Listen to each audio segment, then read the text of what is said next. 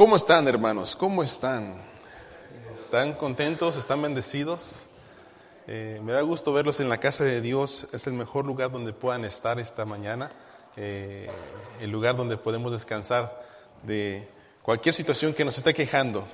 Eh, la Biblia dice, venid a mí, todos los que estáis trabajados y cargados, ¿que qué? Mi pregunta es, ¿ya descansaron? ¿O todavía no? ¿Ya descansaron? ¿O todavía trae la carga allí, en su corazón y en su mente, verdad? Eh, por eso oramos, por eso tomamos el tiempo para orar y pedirle al Señor que esté con nosotros en, en este año 2017.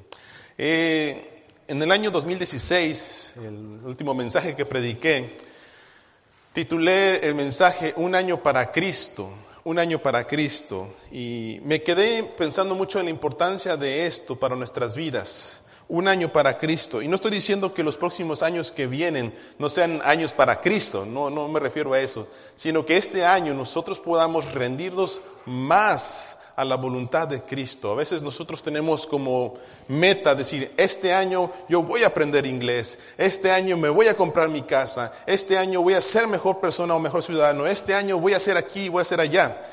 Y yo quisiera que usted se pusiera en su mente, este año voy a crecer más en mi relación con Cristo, ¿verdad? Eso sería una buena meta, un buen deseo para usted. Ahora, quiero que usted entienda la diferencia entre ser un discípulo y ser un seguidor de Cristo. Hay muchos que son seguidores de Cristo, pero no son discípulos de Cristo. Hay muchos que seguían a Cristo porque podían ser sanos, porque podían alimentarse de lo que el Señor hacía a veces con los milagros, pero hay otros que se hicieron sus discípulos y querían ser como el maestro. El seguidor escucha y le agrada lo que escucha, pero no se compromete.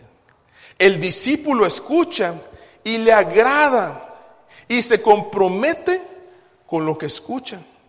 El seguidor reflexiona, dice, wow, qué bonito, sí, me gusta, me gusta lo que estoy escuchando. Está de acuerdo con el maestro, pero no hace los cambios necesarios en su vida. El discípulo escucha, está de acuerdo con el maestro y dice, yo voy a hacer lo que el maestro me está pidiendo. Entonces hay una diferencia muy marcada eh, entre lo que es un discípulo y un seguidor. Y yo quisiera hacerle la pregunta a usted. ¿Es usted un discípulo de Cristo o es un seguidor? ¿Cómo se cataloga? Pregúntese allí en su mente. Y si usted dice, yo quiero ser un discípulo, entonces, hermanos, déjeme decirle, este año, 2017, no se quede donde está. No se quede donde está. Anhele crecer. Anhele ser mejor cristiano. Anhele leer la palabra de Dios más abundantemente en su vida. Yo no sé si usted ya empezó, me, da gusto ver algunos en, la, aplicación ¿verdad? del teléfono, eh, estamos conectados por allí y veo, a veces se ve por ahí que alguien empezó un nuevo plan, eh, otro por ahí empezó otro. Y, eso, eso me, me da gusto ver. Tienen intenciones de seguir leyendo la palabra de Dios. No empiece con los, ah, pastores que siempre empiezo pero no termino. Continuemos, hermanos. No significa porque no lo hacemos el año pasado, tampoco lo vamos a hacer este año. Tenemos que seguir adelante. Si no viene escuela dominical, ¿qué cree que le quiero decir? Si no viene escuela dominical, pues venga escuela dominical. Si no viene los miércoles, pues venga los miércoles. Si no está leyendo su Biblia llorando, es tiempo de hacer las cosas diferentes. Es tiempo de hacer las cosas diferentes. Yo decía miércoles eh, a los hermanos, ahorita mi niña yo puedo decirle, Daniela, quiero que te sientes aquí, Daniela, necesito que vayas aquí, dame la mano, Daniela, necesito caminar contigo, porque está chiquita. Pero cuando mi Daniela tenga sus 18 años, o, sea adolescente, Daniela, ¿me acompañas? No, papá, no quiero ir. Daniela, siéntate aquí. No, papá, me voy a sentar aquí. Y va a llegar un momento en que mi hija, yo, yo no le puedo decir, ya no le puedo dar órdenes, porque va a ser una adulta. Quizás me va a obedecer por amor, pero yo no le puedo decir como ahorita, Daniela, necesito que te sientes. Y aunque no quiera, se tiene que sentar ahí donde le estoy diciendo. O estate quieta, ¿verdad? O párate, no cruces la calle, me tiene que obedecer. Está chiquita.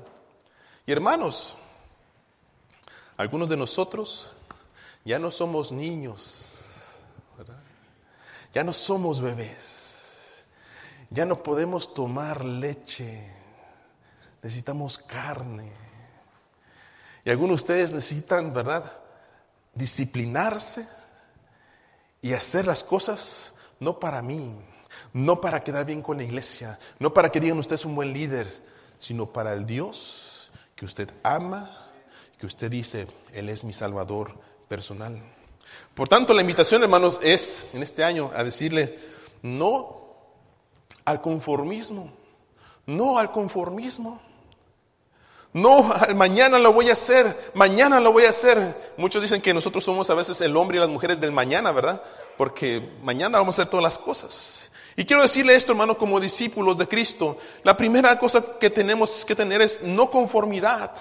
La iglesia tiene una doble responsabilidad en cuanto al mundo. Una, por un lado debemos vivir, servir y testificar lo que Cristo ha hecho en nuestras vidas. Pero por otro lado también debemos evitar que el mundo nos contamine. Y no estoy diciendo, ¿verdad?, que nosotros tenemos que escaparnos del mundo, porque la Biblia dice, estamos en el mundo, pero ¿qué? Bueno, no somos de este mundo. Por tanto, usted como discípulo de Jesucristo, yo quisiera que usted captara esta, en esta, en esta mañana ¿Qué es lo que le está robando el gozo y la pasión de conocer más de Cristo? ¿Qué es lo que le está robando el gozo y la pasión de conocer más de su Salvador? Y no podemos, hermanos, escaparnos del mundo, pero sí podemos evitar que el mundo nos contamine poniendo nuestra mirada, en el Señor y haciendo los cambios necesarios en nuestra vida. La Biblia nos dice en 1 de Pedro 1, 15, 16, sino como aquel que os llamó es santo, ¿qué? Sed también vosotros santos los días domingo, ¿no? ¿No dice así? Lo pusieron mal allí. Sed solamente santos los días domingo, los días miércoles, los días martes. Dice, no, dice la palabra de Dios. Sed también vosotros apartados, consagrados en toda vuestra manera de vivir. Este tema, hermanos, usted dijera, pero pastores es un solo versículo. Este tema aparece en toda la Biblia. Aparece en la ley, aparece en los profetas, aparece en la enseñanza de Jesús, aparece en la enseñanza de los apóstoles. Y déjeme decirle algunos ejemplos. En, la ley como Moisés dice, no se comporten, dice el Levítico, como la gente de Egipto, donde ustedes vivían, o como la gente de Canaán, a donde los llevó. No deben imitar su estilo de vida. Ustedes deben obedecer todas mis ordenanzas y asegurarse de obedecer mis decretos. Dice, porque yo soy el Señor su Dios. Diga por favor conmigo, Jesús es mi Señor. Otra vez, por favor, Jesús es mi Señor. Dígalo otra vez de corazón.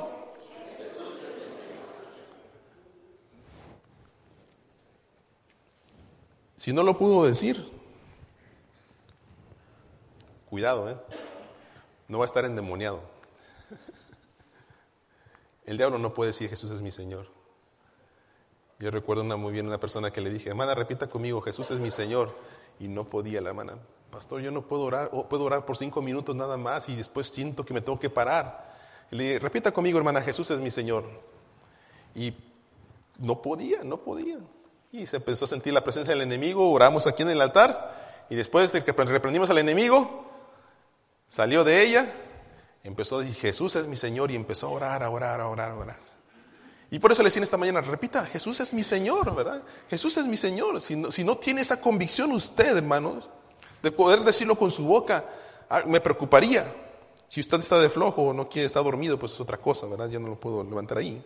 Pero dice la Biblia, yo soy el Señor su Dios. Ezequiel lo dijo de esta manera, no han seguido mis decretos ni han cumplido con mis leyes sino que han adoptado las costumbres de las naciones que les rodean. Sí, hay muchas cosas que nos llaman la atención, pero nuestro deseo es obedecer al Señor. Mateo, Jesús lo dijo en Mateo 6.8, pónmelo ahí por favor, refiriéndose, ¿verdad?, a los fariseos, dice, y a los hipócritas y los paganos, dice, no sean como ellos, no sean como ellos. Y el apóstol Pablo dijo de esta manera, no se amolden al mundo actual, sino sean transformados mediante la renovación de qué? De su mente. Entonces, hermanos, quiero recordarles algo. La Biblia, la palabra de Dios nos insta a estar continuamente renovando nuestra mente y haciendo nuestro trabajo como cristianos. No os conforméis, no estén cómodos. Y creo, hermanos, que el llamado de Dios al discipulado o al discípulo es una actitud constante, firme, creciendo y no haciendo las cosas más o menos, no siendo cristianos a la y se va.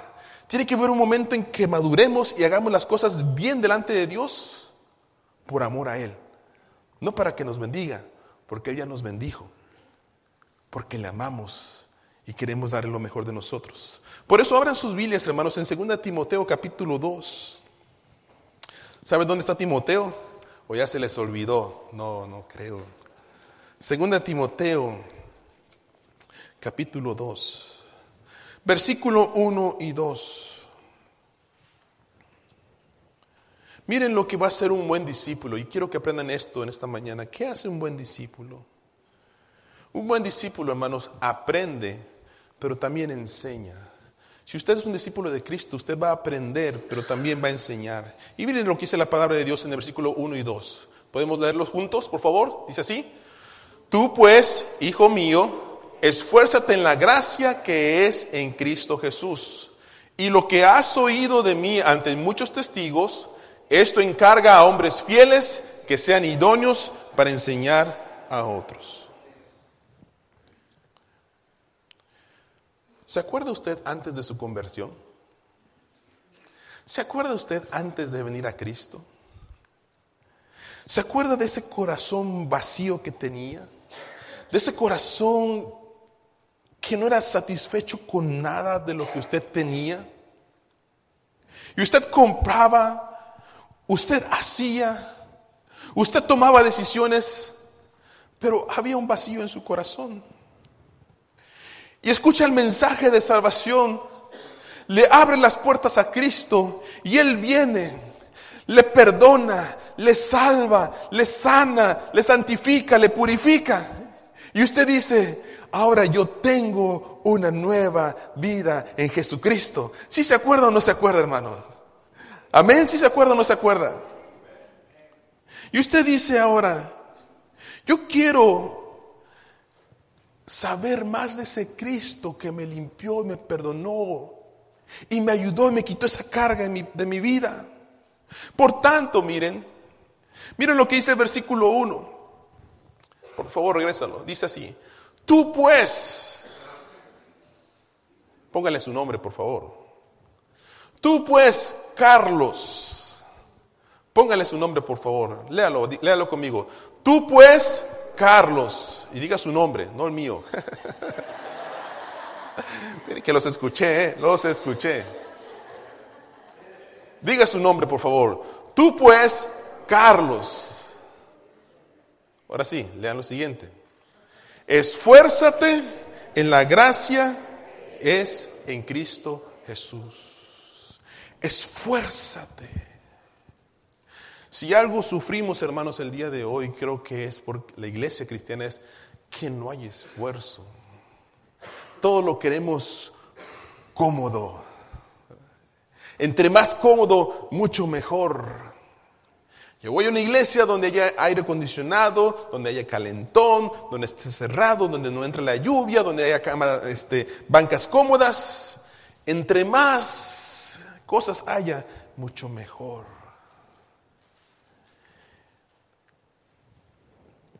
¿Cuántas Biblias tiene usted en su casa? ¿Cuántas Biblias tiene usted en su casa? No, me pregunte a mí.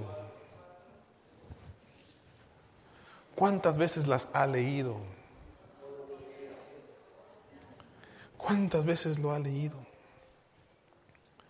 Esfuérzate, dice la palabra de Dios, en la gracia que es en Cristo Jesús.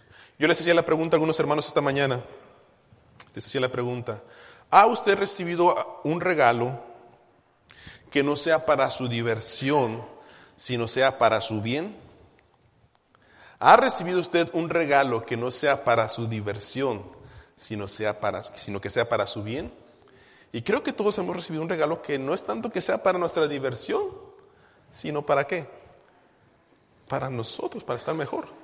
Y algunos me contestaron esto, sí, pastor, yo una vez recibí una Biblia. Y la Biblia, ¿verdad? No es tanto para que estemos como un libro de chistes, un libro de historia. La Biblia nos habla de nuestra historia con Jesucristo y con Dios y nuestra salvación y el propósito por el cual fuimos creados nosotros. La historia de Jesús. Es para nuestro qué? Nuestro bien. Alguien me puso aquí ropa, ¿verdad? Ropa, y no me refiero a ropa para vestirse todo fancy, a veces una jacket, ¿verdad? Un suéter, algo que necesitábamos para nuestro bien. Que alguien me decía, pastor, nosotros hemos regalado comida. Algunos de ustedes quisieran recibir 50 dólares, pero a veces esos 50 dólares se han recibido, ¿verdad?, en comida. Alguien que le ha regalado una canasta para usted y su familia. Eh, una beca, ¿verdad? Una beca para estudiar en un instituto, una escuela, una universidad. No es tanto para su diversión, es para qué? Para su bien. Y también hemos recibido regalos que han sido para nuestra diversión, pero hermanos, estos regalos muchas veces nos ha quitado tiempo valioso, ¿verdad? Y cuando decimos, mira, yo recibí este regalo, ¡guau! Estamos contentos, por fin lo agarré, lo agarré pero nos ha quitado nuestro tiempo. Y dice la palabra de Dios, hermanos, esfuérzate en la gracia, en el don, en el regalo que se te ha dado a ti por medio de Jesucristo. Sí, hermanos, el diablo nos ha ofrecido muchas cosas, pero tristemente esas cosas nos han apartado de Dios. Nos hacen felices momentáneamente, pero nos apartan de Dios. Y la Biblia dice, esfuérzate en el regalo en el don que se te ha dado, en la gracia que Dios te dio a ti. Y hermanos, hay varios medios de gracia por el cual usted y yo podemos decir que seguimos adelante. Pero quiero mencionar uno de ellos. Esfuércese, hermanos, en aprender las cosas de Dios. Esfuércese en memorizar la Biblia. Esfuércese en tener hambre de la palabra de Dios. Déjeme decirle esto, si usted está esperando que le den ganas de leer la Biblia, uy hermano, va a pasar todo el año 2017 y ni siquiera va a abrir la Biblia. Si usted está esperando que le den ganas de leer la Biblia, dice Gálatas 5:17, por favor pónganlo en pantalla, dice, porque el deseo de la carne, ¿qué? Es contra el espíritu y el del espíritu es qué? ¿Y estos qué hacen? Se oponen entre sí ¿Con qué intención? Para que no hagáis lo que quisierais. Así que hermanos, ¿qué cree que necesitamos? Necesitamos más que palabras de, ah, sí quiero leer la Biblia, sí, sí, me llama la atención, sí tengo deseo de leer la Biblia. Necesitamos disciplina en leer la Biblia. Disciplina en leer la Biblia. Déjeme decirle, de todos los que trabajan, ¿Usted solamente trabaja cuando está el sol o trabaja también cuando está la lluvia? ¿Ah? Creo que todos trabajamos aunque esté lloviendo. No se levanta usted y dice, ay, híjole, creo que va a llover. El cielo se está nublando. Eso sí se acordaron, yo sé.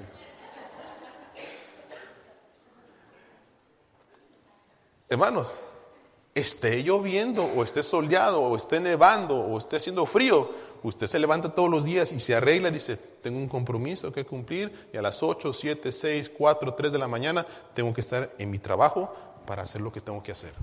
¿Sí o no? ¿Por qué cree que es diferente con esto? ¿Por qué cree que es diferente con el Señor?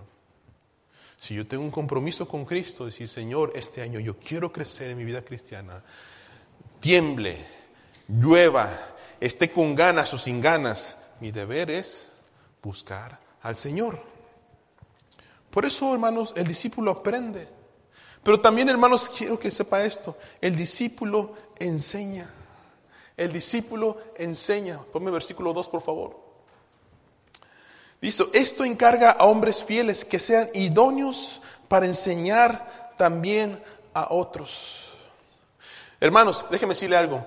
Creo que una de las formas más bonitas de aprender y de crecer es enseñando. Es enseñando. Yo como maestro, como profesor, como pastor, he crecido mucho por enseñar y predicar la palabra de Dios. Es una de las formas más bonitas de crecer. Pero a veces, hermanos, pienso que algunos no quieren enseñar no porque no puedan, no porque no tengan palabras, no porque no sepan la Biblia, no porque no estén seguros de su salvación. A veces pienso que es por la responsabilidad que conlleva decirle a alguien, sé fiel, y él no está siendo fiel.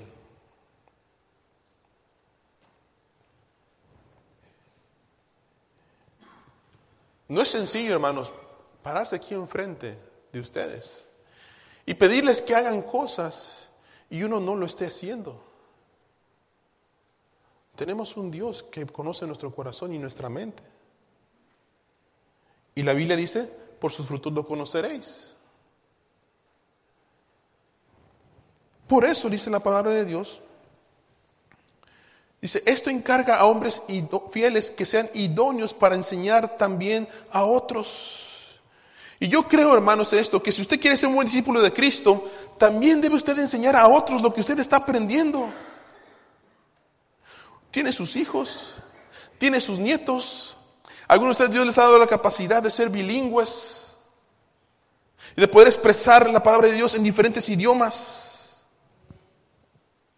Hable de Cristo. No se avergüence. No tenga vergüenza del Evangelio porque es poder de Dios para usted, para su vida y para todo aquel que le escucha.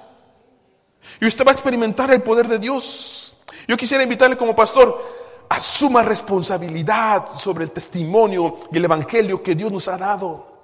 Asuma responsabilidad. Enseñe a otros. Y hágalo con autoridad. Y la autoridad le es dada, hermano, cuando usted es fiel a Dios en todo lo que usted hace. Enséñele a sus hijos, enséñele a su familia, a sus amigos. Ore por ellos, dígales, Cristo te ama. Pastor, y es que si me ven feo, pastor, y es que si me, dan una cachetada, pastor, y es que si me dicen malas palabras, bienaventurados, dice la palabra de Dios, cuando por mi causa os vituperaran, los molesten. Por tanto, hermanos, el discípulo aprende y enseña. Pero también dice la palabra de Dios, versículo 3 al 7. El, el discípulo dice, sufre como buen soldado. Leemos juntos, por favor. Tú pues, sufre penalidades como buen soldado de quién? De Jesucristo. Ninguno que milita se enreda en los negocios de la vida a fin de agradar a aquel que lo tomó por soldado. Y también el que lucha como atleta no es coronado, sino lucha qué? Legítimamente. El labrador para participar de los frutos debe trabajar primero. Otra vez leamos por favor versículos 6 y 7. El labrador para participar de los frutos debe trabajar primero. Y versículo 7 considera lo que digo y el Señor te dé entendimiento en todo. Hermanos, ¿se ha fijado usted, cuántos de ustedes han visto anuncios del, del Navy, del Army, de los Marines? ¿Han visto ustedes anuncios, verdad? En la mayoría de los anuncios, ¿verdad? ¿Cómo salen los soldados?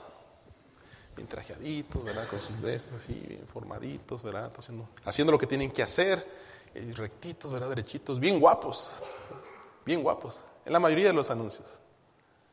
¿Por qué? Están tratando de invitar a que más jóvenes se inscriban al, ejército y están representando al ejército. Pero todos sabemos, hermanos, todos aquí sabemos que ese no es toda la realidad de un soldado. Lo sabemos muy bien. Sabemos que el soldado que lleva una disciplina, que el soldado conlleva eh, a estar puesto bajo mucha presión, que a veces tienen que pasar meses sin sus familiares, sin sus esposos, sin sus hijos, que a veces pueden ser heridos en batalla, que algunos de ellos pierden hasta la vida. Y esa es la vida del soldado. Y sí, ¿verdad? A veces vienen nuestros soldados aquí a la iglesia y se paran aquí, ¿verdad? Vienen con sus uniformes y dices, ay, qué guapa te ves, Susi, qué bien te ves, Meño, cómo qué guapo te ves, Eric, ¿verdad? Y Benjamín, y ahí estamos ahí, qué guapo te ves, y sí, se ven muy elegantes. Pero detrás de ellos tienen un background, algo atrás de ellos que dicen, ¿por qué son dignos de su uniforme que llevan puestos? No se pueden, creo que hemos visto también en las noticias, ¿verdad? Gente que a veces se pone los uniformes. Me acuerdo ese anuncio que vi en las noticias, que creo que alguien se puso el uniforme de un, eh, creo que un capitán o algo así de los Marines, y otro marín lo reconoció le dice, ¿sabes qué? Eh, le hizo preguntas y lo reconoció que no era marín. Y dice, ¿por qué estás usando eso? Le reclamó. No eres digno de ese uniforme, quítatelo, dice. Y es solamente porque quería sacar ventaja, ¿verdad? Por el uniforme. Y hermanos, ser soldado de Jesucristo significa que usted va a sufrir. Versículo, por favor, mira, ponme el versículo 3. Tú pues sufre penalidades, ¿qué? Como buen soldado de Jesucristo. Pablo nos recuerda que si usted que yo queremos traer el uniforme de cristianos, de soldados de Jesucristo, detrás de nosotros hay una vida de sufrimiento por causa de Cristo. Y la Biblia dice, no podemos ser coronados si no luchamos. Y usted no puede tener frutos, hermanos, en su vida cristiana si no trabaja. Y la Biblia dice, por favor, entiende lo que te digo, dice Pablo, que el Señor te dé gracia. Hermanos, ser soldado de Cristo significa muchas veces ser rechazado por las personas.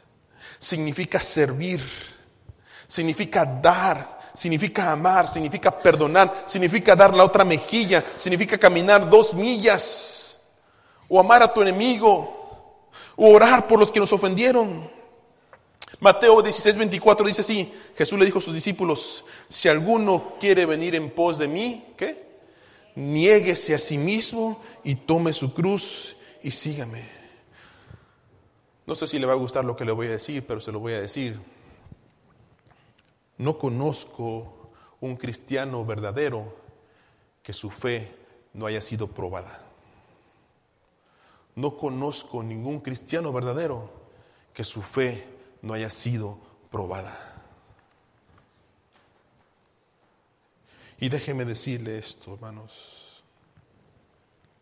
Nosotros seremos probados seremos puestos bajo tentación en este año 2017. Pero dice su palabra en Santiago, bienaventurado el varón y la varona que soporta la tentación, porque cuando haya resistido la prueba, ¿qué? Recibirá la corona de vida que Dios ha prometido. ¿A quién? A los que le aman. Le voy a hacer una pregunta sencilla. ¿Ama usted al Señor? ¿Ama usted al Señor? ¿Es usted un buen soldado de Jesucristo? ¿Es usted un buen soldado de Jesucristo?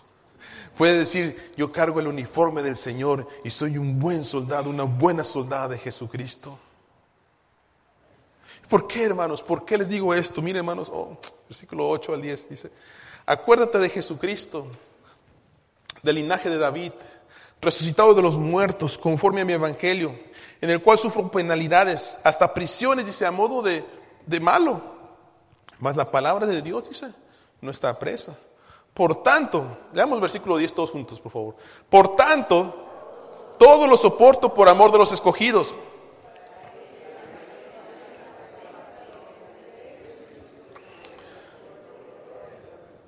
Pablo sufrió, hermanos, por predicar a Cristo. Pablo sufrió. Estuvo preso, sufrió naufragio, hambres, noches sin dormir.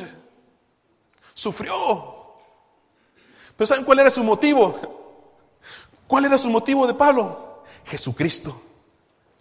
Era su motivo. Porque para mí el vivir es Cristo, dice. Porque para mí el vivir es Cristo. Y si me muero, pues me va mejor. Pero dice, para mí el vivir es Cristo. Y quiero decirle, hermano, algo como discípulo de Cristo. Tenemos que saber por qué hacemos lo que hacemos, qué es lo que nos está motivando como discípulos. Y yo sé que lo que me motiva a mí para seguir como pastor y seguir fiel al llamado de Dios es que amo a mi Cristo, es mi Jesús, yo lo hago por Él. No por quedar bien con la gente, porque nunca quedamos bien. Lo hacemos por Cristo. Que no le mueva otra cosa, hermano. Ah, es que yo sigo a Cristo porque no me quiero ir al infierno. Es que yo me quiero ir al cielo. Es que me quiero ganar la corona de vida con las estrellitas que dicen por ahí que se van a ganar. Dice, yo por eso quiero ir al cielo. No, hermanos. No. Es por su amor a Jesucristo. Dice Colosenses 3:23. Todos juntos, por favor. Y todo lo que hagáis, hacerlo de corazón como para el Señor. Amén. Líderes 2017. Líderes 2017, líderes 2017. Que este sea su texto para ustedes. Si usted va a estar buscando que el pastor le reconozca aquí enfrente, si usted va a estar buscando que la gente le dé gracias, si usted va a estar buscando que el ministerio que usted está ejerciendo eh, haya mucho fruto para que usted quede bien, Déjeme decirle, posiblemente va a estar decepcionado. A veces las cosas no funcionan como nosotros planeamos. A veces podemos echarle la culpa a muchas cosas, pero a veces no funcionan las cosas. Pero que esté usted seguro en su corazón que usted lo hizo para el Señor y no para qué? Para los hombres.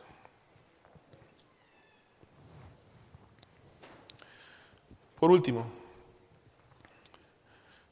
hermanos, el discípulo sabe en quién ha creído, sabe y reconoce que tiene una esperanza total. Él sabe que la muerte no tiene la última palabra.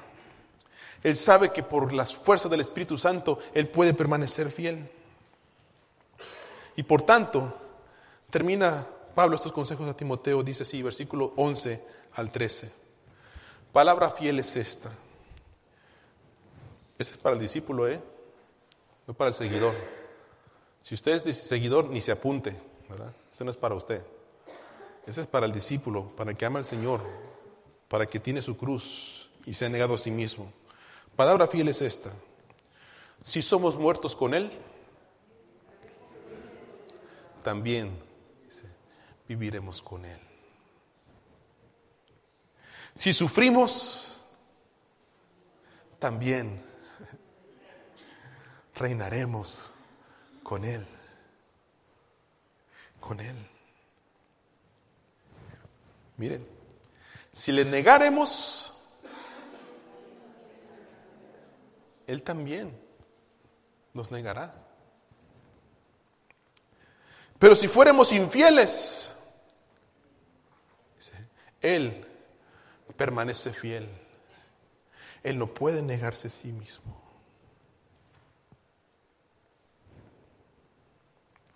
Hermanos, quisiera invitarle en esta mañana, no se conforme, por favor, con su vida cristiana. No se conforme. Aprenda a ser mejor discípulo de Cristo. Enseñe a otros lo que Cristo ha hecho en su vida. Luche como soldado. Luche como soldado. Póngase disciplinas, hermanos espirituales. Ayune, ora, venga a los estudios misioneros o los estudios bíblicos. Haga su parte. ¿Por qué? Porque Jesucristo es su motivo y su esperanza total. Y entonces yo puedo decir, pastor, no sé si voy a poder, pero quiero hacerlo. Y entonces yo le doy este versículo para usted. Filipenses 4:13. Todo lo puedo en Cristo porque Él me da las fuerzas para hacerlo. Todo lo puedo en Cristo porque Él me fortalece.